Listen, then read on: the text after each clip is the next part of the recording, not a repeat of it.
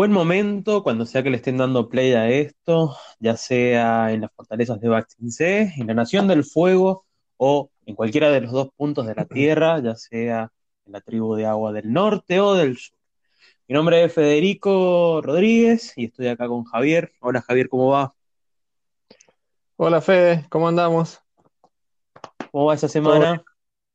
Eh, bien, tranqui, raro. Va, qué sé yo, no sé ni qué día es hoy. Bueno, sé que es martes, porque dijimos que íbamos a grabar un martes, o es lunes. No, es martes. ¿Viste que así de, no, posta que estoy así de confundido. Eh, todo bien, acabo de ver una película, tenía ganas de ver algo pochoclero y vi El hombre que conocía el infinito, que mm, habla de un matemático indio Y bueno, estaba bueno cómo él concebía la matemática, que está bueno que, va, no sé si explayarme en esto, qué sé yo, ¿vos qué hiciste? Yo estoy terminando de leer eh, la- el segundo libro de la, la daga, se llama de la saga de la Brújula Dorada.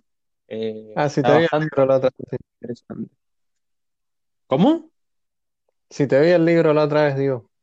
Claro, claro. E- ese mismo libro eh, lo estoy por terminar ya y por empezar el tercero y terminar la saga. Así que, bueno, habiendo ya, poniéndonos al día de, de nuestras vidas y de esta, en este periodo donde está todo el tiempo como muy difuso, nos hemos emprendido la, la empresa de ver y analizar y comentar un poco la serie El último maestro de aire, Avatar, la leyenda de Aang Y la verdad que eh, siempre está bueno este ejercicio como de relectura porque vamos descubriendo como pequeños detallitos. Sin entrar en, en el análisis duro y así detallado, ¿qué, qué te pasó con este segundo episodio? Que es ya una continuación, que es como esa gran situación inicial que se cierra. Eh, sí, yo particularmente eh, creo que la historia empieza en este capítulo, ¿sí? La Bien, otra fue la presentación de los personajes y ahora empieza todo.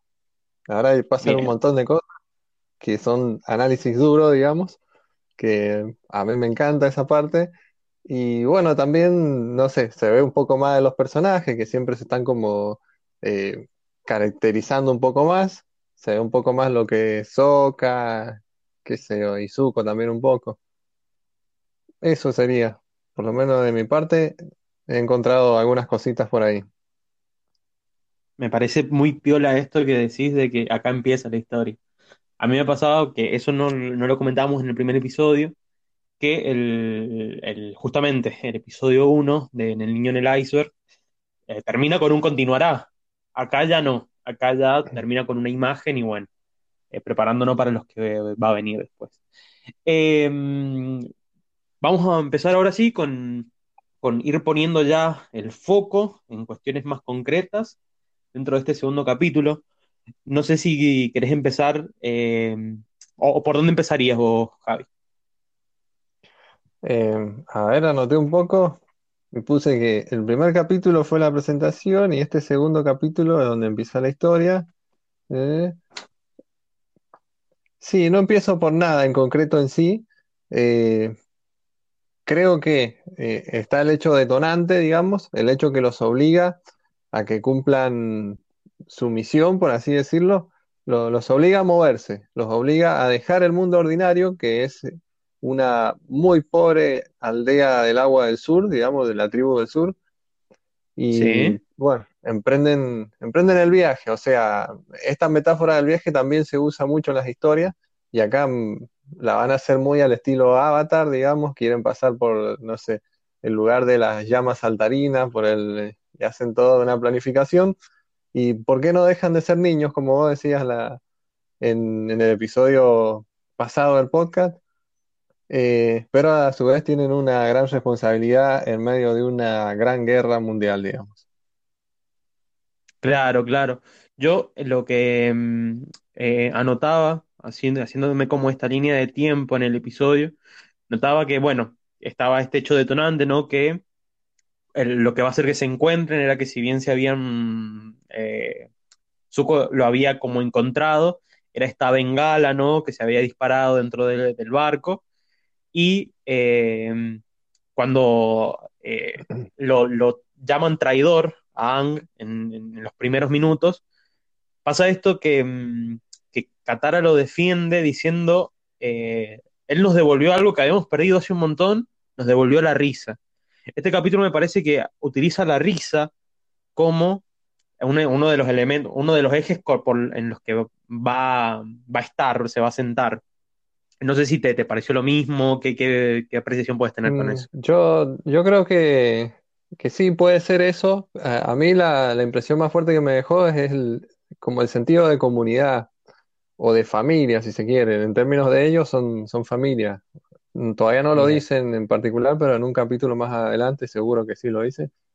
Eh, repasando un poco, sí, eh, Aang y Katara se meten en un barco que no tenían que entrar, estaba prohibido, bueno, se mandan en un pedo, que largan una bengala, le avisan a Zuko dónde están, Zuko los llega a buscar a la aldea, que así empieza este segundo capítulo, ahora me acuerdo bien, y bueno, nada, eh, ahí me dio, o sea, dejó bien la impresión de que la tribu del agua del sur, o sea, no era nadie, o sea, hay muy poca gente y los que quedan son niños. es, Y, y bueno, Sokka ahí quiere, no sé, tratar de defender, pero es inútil, no, eh, es toda la, la Nación del Fuego, tiene la tecnología, tiene la técnica, son un, aparte un pueblo de conquista, entonces llegan y en dos segundos desbaratan todo.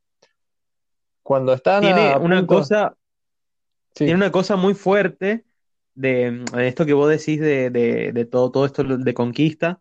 Eh, es zarpado el, el contraste que hay, porque encima son escenas dos pe- pegaditas y eso me, me gustó mucho como una decisión eh, de dirección o, o de momento de, de- de escribir el storyboard, porque vemos eso. Por un lado, Sokka preparándose en su campaña con eh, una mesita, el, el maquillaje de, de- de guerra que se pone, está buenísimo. eh, guerra vemos que hay unos cacharritos. Y después ahí al toque corta, o sea, vemos esa- ese primer plano desde la cara eh, pintada como un lobo. Y, y pasamos a otro donde vemos a, a, a Zuko que le ponen entre otras personas, porque eso también es como, por un lado, es- se tiene que hacer solo y por el otro Zuko todo como la maquinaria o, ese séquito que tiene, que le pone la armadura. Eh, es como muy contrastante esas dos imágenes. Sí, sí, tal cual. Eh, quiero decir que me encanta eh, el uniforme o el camuflaje que se pone Sokka. O sea, toda la tribu agua en general eh, me gusta la estética que tiene. Eh, esta película que estaba viendo se trata de un indio. Podríamos decir, yéndonos un poquito del segundo capítulo, que el Aang sería o está basado en cuestiones eh, indias, de la cultura oriental de esa parte, de la India. Y es que tiene un poco de todo, porque ponele, me pasaba que mientras veía a la tribu, a la Nación del Fuego, perdón, a la Nación del Fuego, eh, hay una mezcla ahí con el tema de uniformes y cosas así, con, entre lo coreano y lo japonés. Así Sí, que sí, no me sorprendería que sea una mezcla de entre lo indio, eh, un poco de, de lo que sería mm, el, el sintoísmo. Eh, me parece que eh, en, en esa calidad de tomar cuestiones más que tienen que ver con culturas eh, orientales, orientales siendo bastante amplio, ¿no? Sí, no no solamente lo que es China-Japón, sino como India, eh, después, bueno, el, tema de los Inuits también, que siempre hay, hay como una cuestión más de, eso, de, una nación que se mueve, más que de, un pueblo geográfico eh, ubicado. Eh, así que sí, me, parece que, que, si bien después lo vamos a ir descubriendo, también el tema me, gusta mucho y algo que, me voy dando cuenta es la, la racial- racionalización, no, racialidad sería, o sea, el tema que tiene que ver con las etnias, cómo están marcadas por el color, por ejemplo.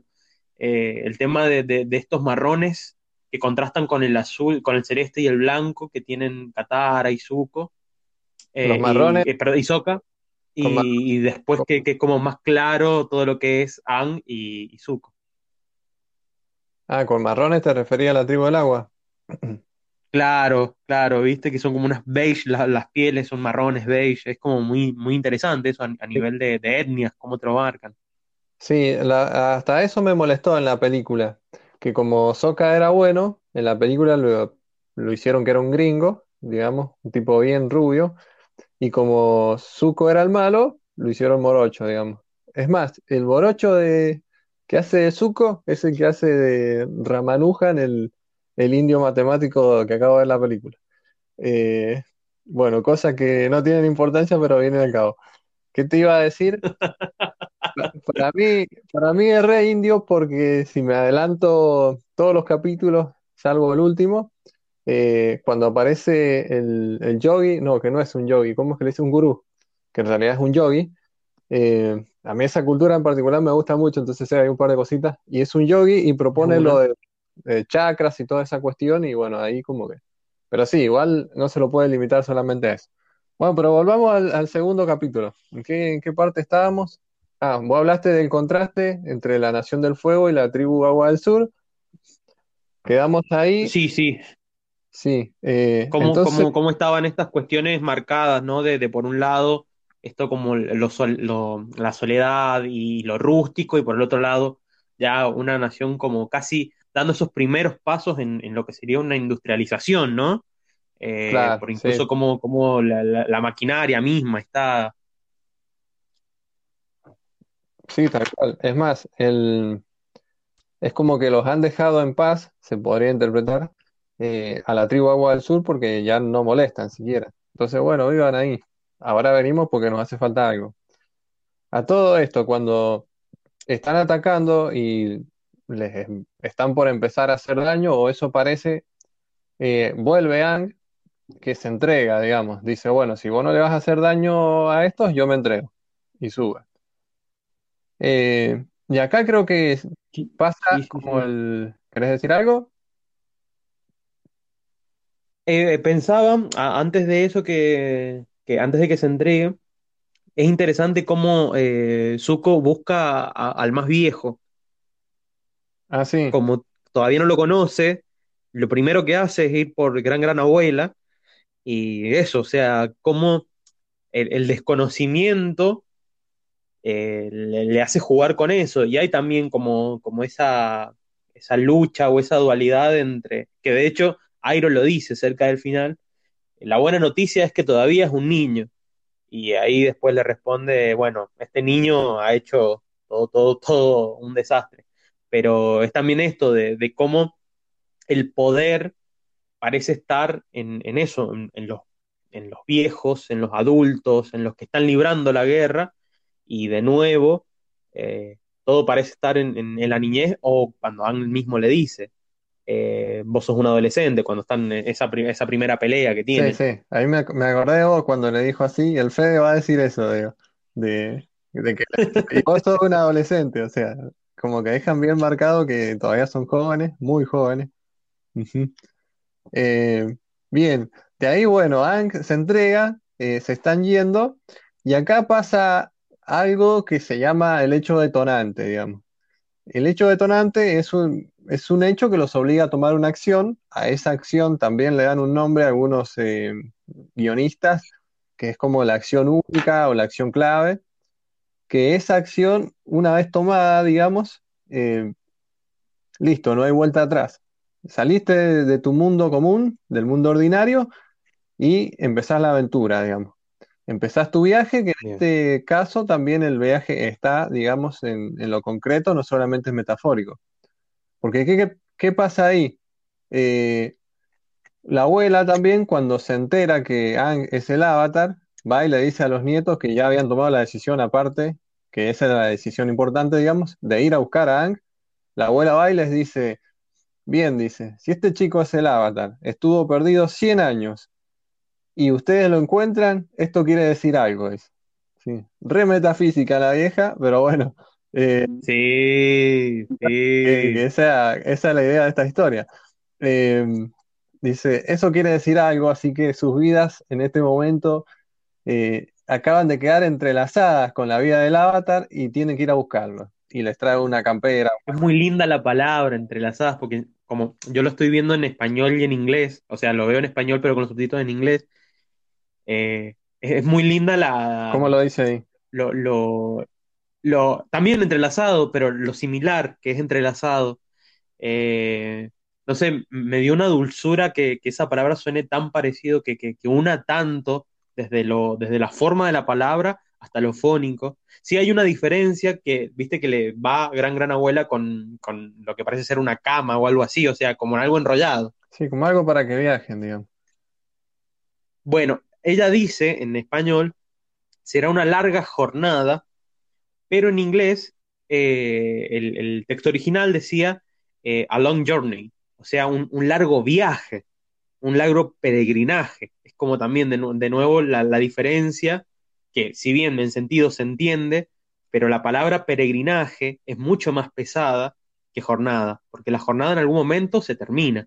El peregrinaje es algo que se va a terminar, pero necesita de un tiempo, de un yo, yo recorrido. creo que en la Es jornada, muy lindo, creo que en la jornada es como que lleva implícito volver, digamos. Yo voy a cumplir una jornada cuando, y cuando termino vuelvo a mi casa. El el peregrinaje no. O claro. sea, yo no vuelvo porque estoy en otra parte, digamos. Hago el viaje del héroe. Eh, bien, ahí salen a buscarlo a Aang y hay una parte muy graciosa que yo siempre la espero porque a esta serie la empecé a ver con mis sobrinos la última vez y vimos hasta el capítulo 5 y ya después ya me vine a esta provincia, eh, que es cuando vuela Appa, que Sokka no cree que vuela, entonces van nadando ahí empiezan a joder, tienen que volar y Katara empieza a hablar con Appa, le dice, tenés que volar, Appa, qué sé yo. Y, y Sokka está ahí repasando cómo puede, cómo era la palabra que decía Aang para que volara, que es el Jeep Jeep. Entonces va arriba, adelante, qué sé yo, va tirando y en un momento dice Jeep Jeep y se eleva y eh, la sorpresa de Sokka es genial, está volando.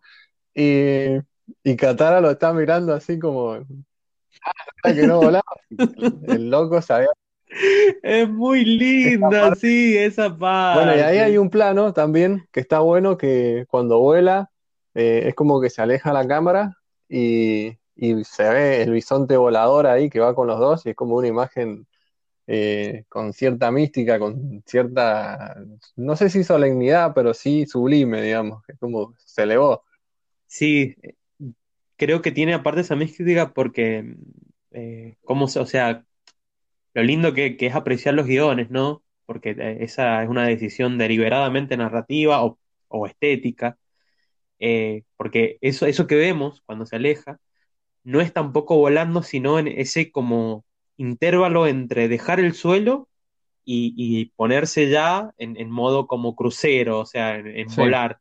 Es ese instante de inercia entre esos dos planos y es muy lindo porque incluso eh, la imagen tiene como ese peso que tiene APA, pero a la vez el, el coletazo que da al final es lo que le termina dando altura y qué sé yo, o sea, que qué bien, aparte qué bien, qué bien que alguien haya pensado, qué bien que en un momento alguien haya dicho, che, si lo hacemos de esta manera, porque le, le da otra forma, le da justamente lo que vos decís, esa llega en el momento justo, aparte, porque estas cosas tienen que ser dosificadas, digamos.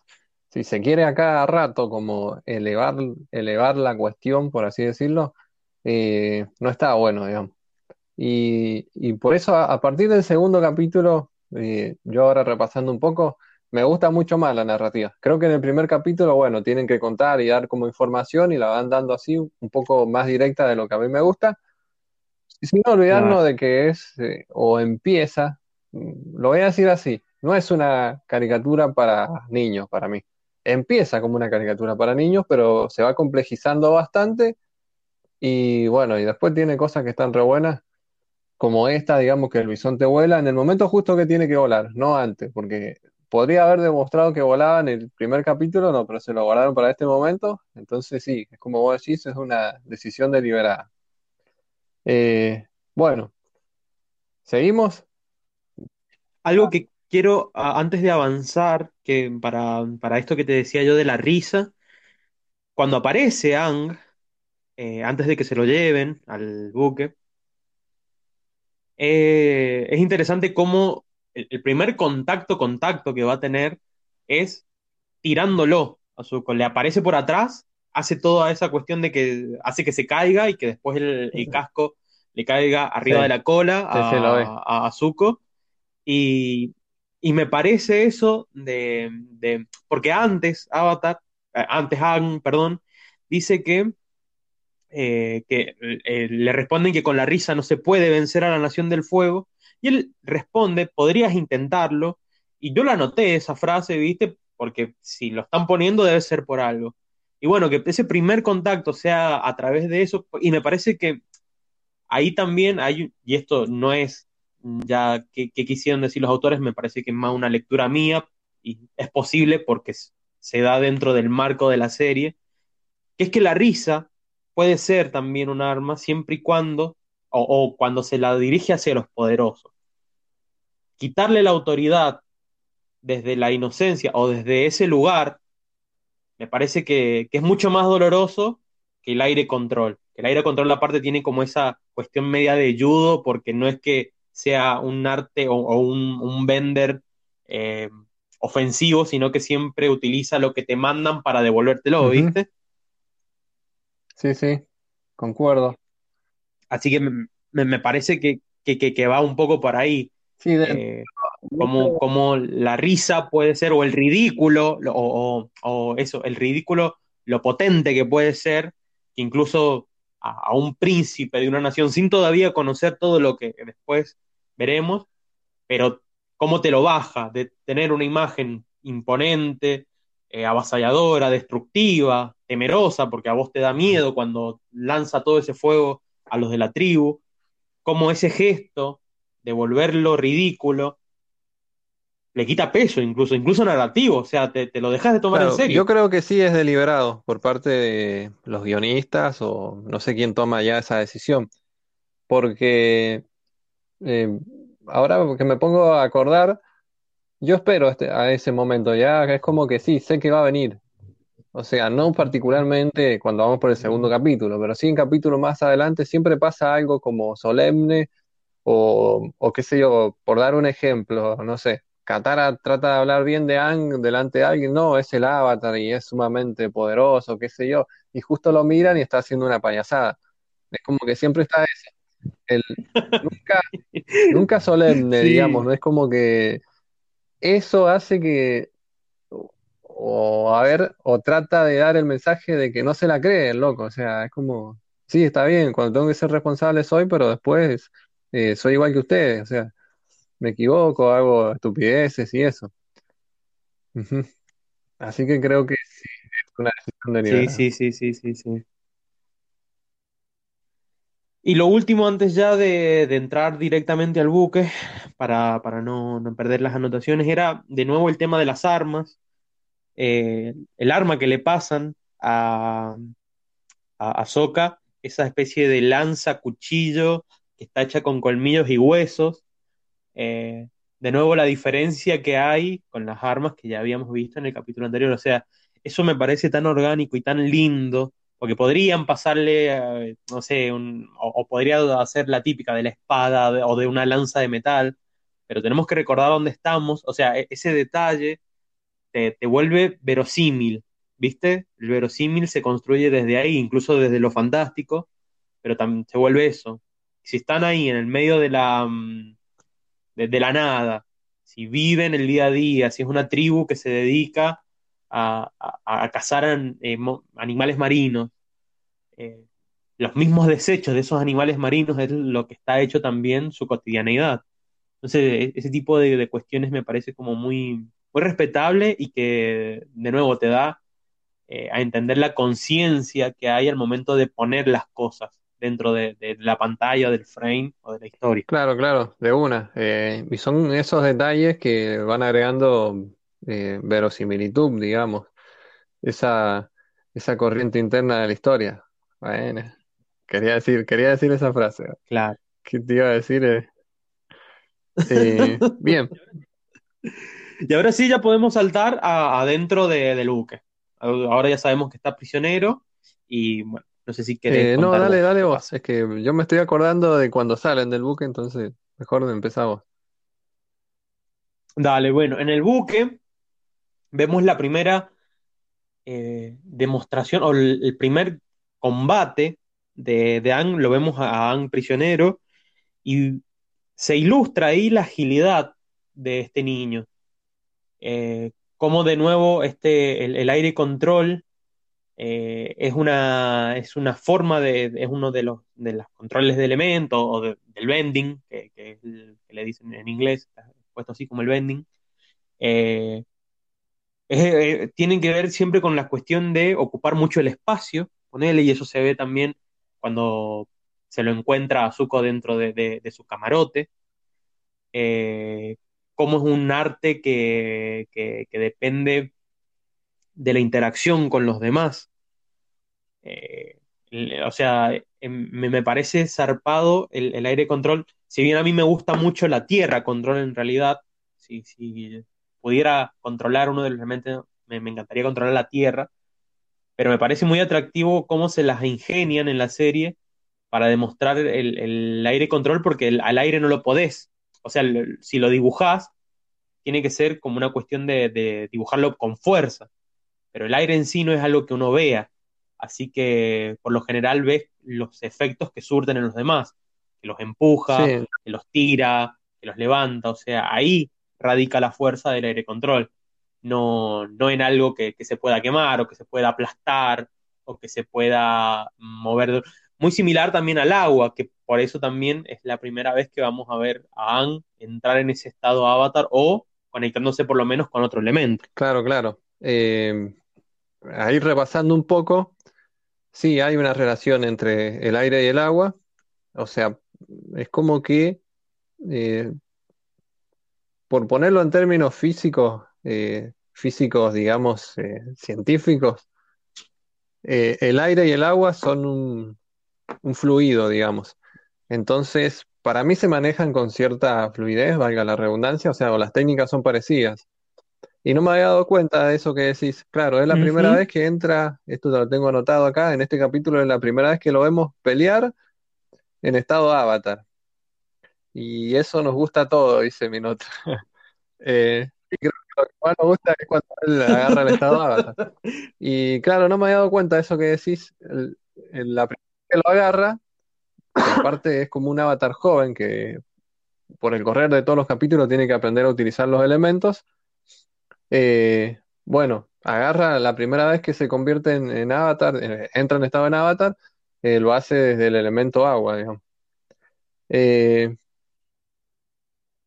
lo hace desde el elemento agua y es interesante también cómo, o sea, lo que detona, por lo menos ahí también nos están dando información cuando parece que hay peligro o cuando la situación lo desborda, por así ponerlo, se, activa ese mecanismo de supervivencia y entra en estado avatar y, es cuando, yo creo que por eso también es la parte que nos gusta a todos, vemos al elemento interactuar, porque no es una cuestión de como Katara moviendo, sino que es el agua envolviéndolo a él y siendo una casi como una extremidad más, ¿viste? Porque tiene esa cuestión casi serpenteante de levantarse, o sea, es bastante eh, imponente, poderoso y badass. Claro, claro. Aparte también da como una, a ver, uno de los primeros guiños que se va a repetir durante toda la serie, durante todas las temporadas, que es dominar el estado de avatar. Ahí ya nos dice cómo lo domina. Es más, cuando termina de, de salir del estado de avatar en este segundo capítulo, como que hasta casi se desmaya, como de una forma muy incipiente recién lo, lo está usando. Manejarlo todavía cero, digamos. Eso se va a ver mucho después y bueno, que con sus viajes al mundo espiritual, con la consulta a sus reencarnaciones pasadas y todas esas cuestiones.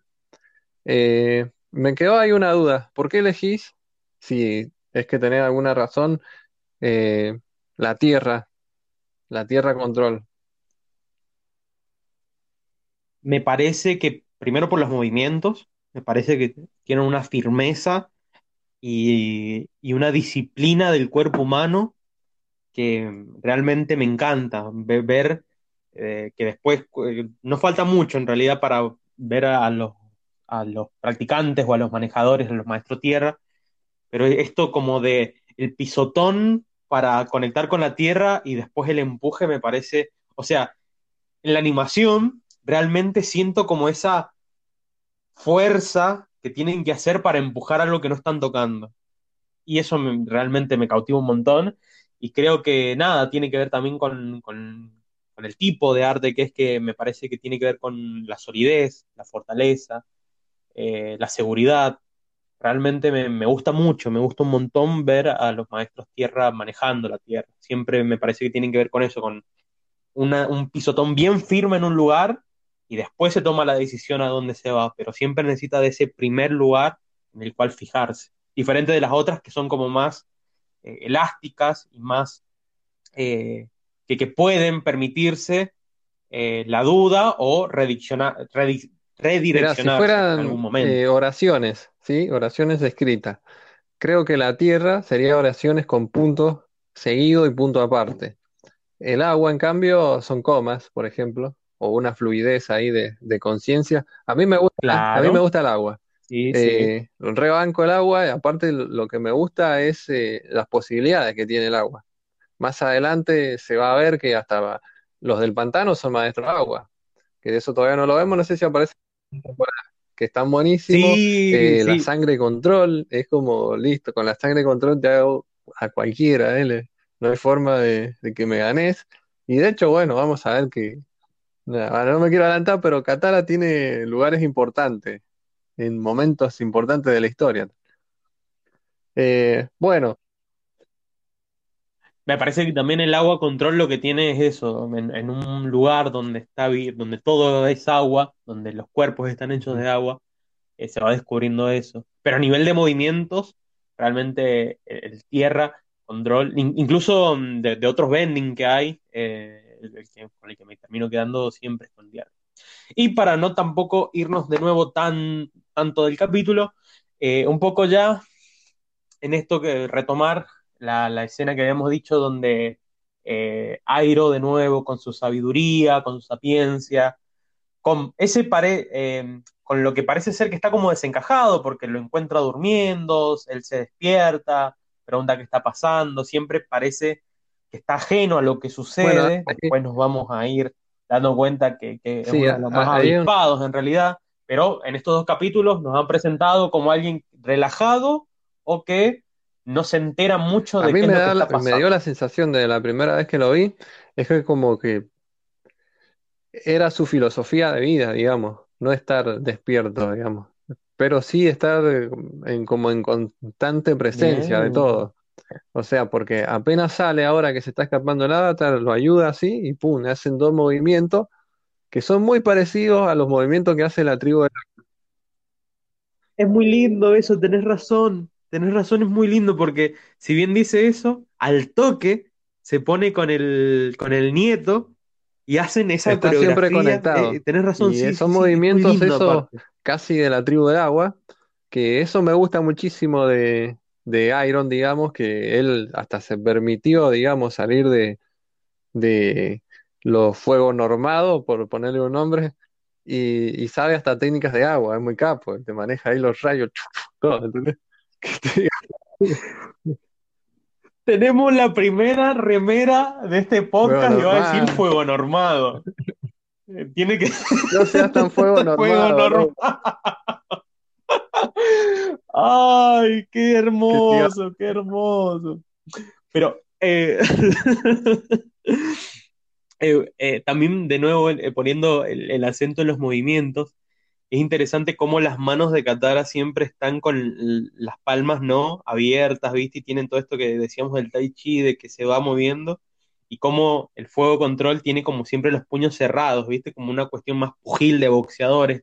Tiro, tiro, tiro, y cuando hacen esa eh, coreografía es de un giro, impulsan ahí, y es como que toman eh, es interesante porque hacen ese mismo de tomar el aire y despedirlo. Y no estamos viendo un primer plano, o sea, no nos están animando las fosas nasales, no nos están animando las bocas, o nos están mandando ahí señales que están respirando, pero con el movimiento del cuerpo vos te das cuenta que en un momento tienen que tomar aire para volver a expulsarlo, que es cuando hacen esa especie como de bola Claro, de claro. fuego. Y fíjate algo que ya son detalles, pero bueno, em, en el primer capítulo Para eso En el primer Javier, capítulo, para eso explica a Zuko que el fuego control eh, se basa en la respiración, ¿viste? Pero Zuko, Zuko hasta ahora mm, no da la sensación de que respira bien. Eh, es más, su fuego es como cortante, es como que lastima nada más. En cambio, ahí cuando se unió a Iron ya era otra cosa, había otra, otra armonía, eh, la energía pasaba por la panza, dijera Iron, y bueno, eh, si no hubiera sido el avatar, te lo bajan al bisón. Sí, sí, sí, que de hecho eh, la reacción de, de Aang es muy coherente con lo que es el aire control, pero también se nota de nuevo cómo la animación te lo transmite sin darte información de... Porque esto si fuera un anime, ponele, y eso también es una, una diferencia, ¿no? De, de, mm, por qué eh, Aang o la, eh, Avatar es una serie americana con un estilo más anime, pero no es anime. Porque si hubiera sido eso, nos hubieran mostrado un primer plano o una especie como de toma de rayos X para ver cómo se inflaban los pulmones. Acá maneja cierta sutileza que es bastante como más de, de, del occidente eso, por lo menos de la animación, siempre hablando de eso.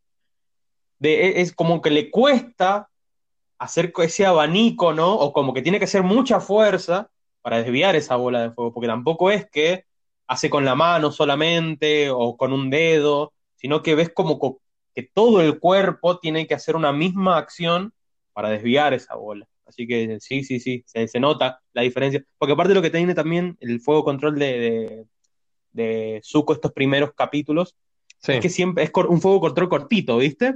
Son como sí, sí, explosiones de mí fuego respira siempre. mal. No sé cómo explicarlo, pero para mí eso. Eh, bien, Sí, sí, sí.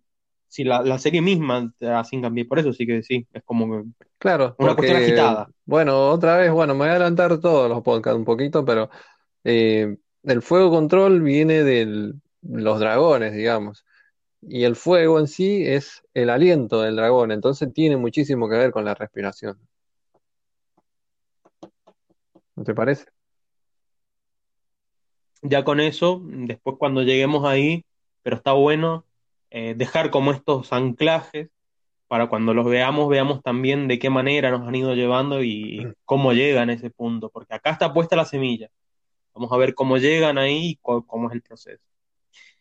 Y ya para ir cerrando, eh, lo último que tenemos Sí, es la, la escena final, que es la escena final del capítulo, de este capítulo doble, porque en el anterior teníamos un continuará y acá sí, se sí. cierra, Eh, ¿te estoy viendo, este segundo capítulo se llama El regreso del Avatar.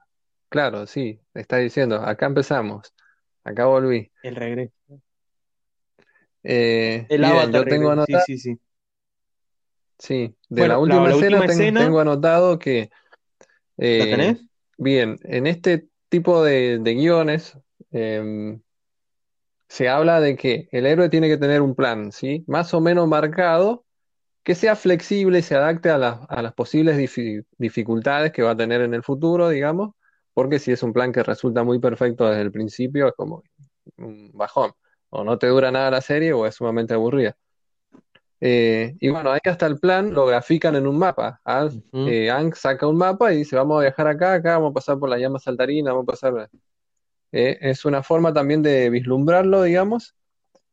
Y bueno, dicen explícitamente cuál es el objetivo, que va a ser el objetivo en realidad de toda la primera temporada. Eh, vamos a viajar a la tribu Agua del Norte, ¿sí? ¿Para qué? Bueno, para que Katara aprenda el agua control, él también necesita aprender agua control, tiene que dominar todos los elementos. Y con eso, digamos, ya han dejado puesta un montón de fichas, como lo acabo de decir, el objetivo principal, y el plan que tienen es ir viajando. Eso es lo que yo encontré en la escena final de, de este segundo capítulo.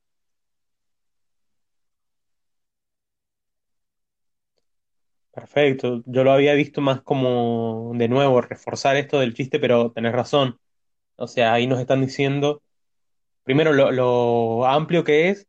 También pienso, y esto lo estoy pensando en este momento, eh, lo que conoce Ang, ¿no? Porque tiene 10 años, pero ya sabe dónde están ciertos animales, o, o por lo menos por qué los conoce a los lugares. No los conoce por, por su riqueza, por ponerlo de alguna manera, sino Por sus eh, por la naturaleza. las llamas saltarinas.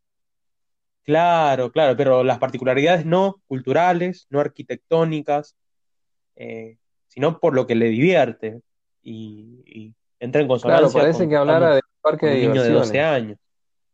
Eh, exactamente, exactamente, exactamente.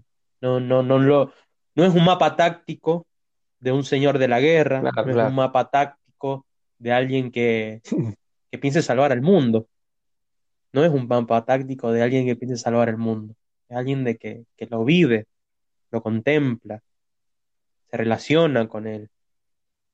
Y, y- tiene, me, me gusta esto que estás diciendo porque él dice en un momento de los glotones, eh, ah, no, no me acuerdo, pero son como unos, él dice los glotones algo, que no le gusta que sean montados y eso lo hace divertido, o sea, como sigue estando ese componente de juego, claro. de diversión, y lo Y sí, piensa con los primero amigos con aparte. los pingüinos trineos ya, ya había empezado eso también. Qué lindo, qué linda serie. Y lo último, último, último, último es APA en el medio del cielo, en un atardecer, con, Sí, y es un con estos atardecer, protagonistas, por y es un atardecer, o sea, Y ahí sí ya termina el episodio. Es como se va terminando se, termina este primer capítulo doble y Qué se termina este segundo episodio del podcast, el último podcast. Yo de acá me despido, los dejo con el Fede que diga sus últimas palabras. Chau, chau. Un montón de gracias a quien haya escuchado este episodio y lo esperamos en la próxima entrega. Saludos.